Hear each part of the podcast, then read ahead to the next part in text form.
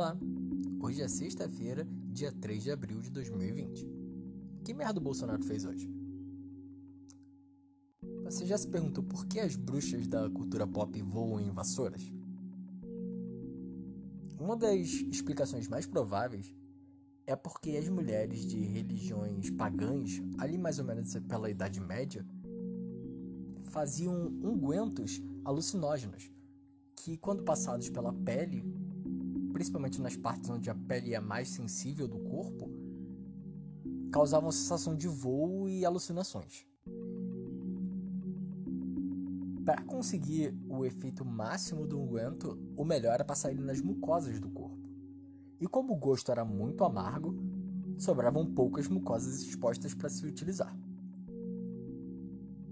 Então, as mulheres de religiões pagãs passavam esse unguento num cabo de vassoura e esfregavam a vassoura besuntada nesse unguento na mucosa da vagina. Assim, elas podiam voar, entrar em gnose e visitar o sabá. A gnose é um estado de mente alterado que a maioria das religiões utiliza em algum momento. Geralmente, a maioria das religiões que lida com magia requer que você entre em gnose antes de fazer a magia. Mas a gnose não é uma exclusividade dessas religiões. Mesmo as religiões mais comuns que a gente vê no mundo hoje em dia utilizavam alguma forma de gnose, porque você pode alcançar ela de muitas formas. Por exemplo, no cristianismo, no judaísmo e até mesmo no islamismo, uma forma muito comum de se alcançar a gnose é através de jejum. No cristianismo, o jejum também é uma forma de penitência,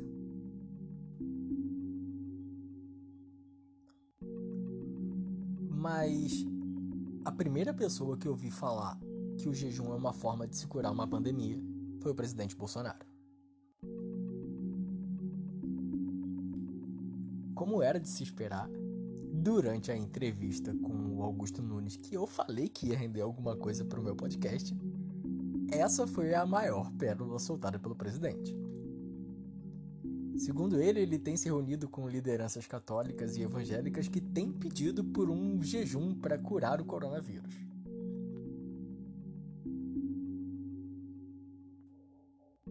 Também na mesma entrevista para o Augusto Nunes na Jovem Pan, Bolsonaro sugeriu que tem faltado ao ministro Mandetta, o ministro da Saúde, um pouco de humildade de ouvir o presidente. Eu não sei em que mundo um ministro da saúde que é médico ouvir um presidente que é ex-soldado e é notoriamente burro seria um sinal de humildade e não de burrice.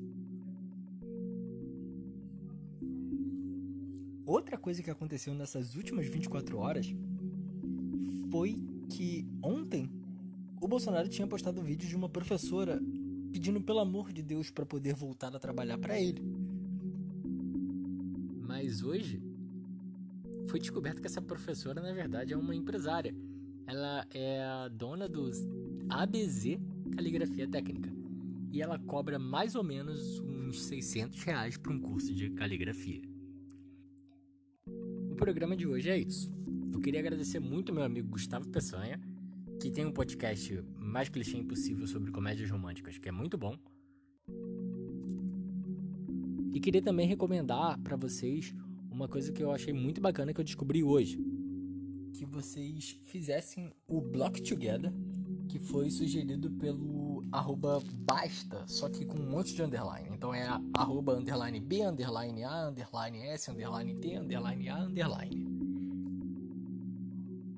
Ele sugeriu uma lista de bloco que sugere uma porrada de patrocinador grande do Twitter para todo mundo bloqueassem eles, até eles bloquearem a, a conta do Alan do Terça Livre, do Olavo de Carvalho e principalmente do Silas Malafaia, que tem compartilhado um monte de fake news.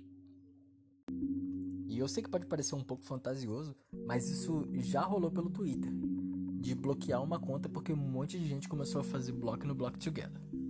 Então eu acho que é uma boa a gente tentar fazer isso por aqui para tirar esses disseminadores de fake news da rede e tornar ela um lugar mais saudável e seguro. E é isso. Meu nome é Rafael Maia e por hoje é só.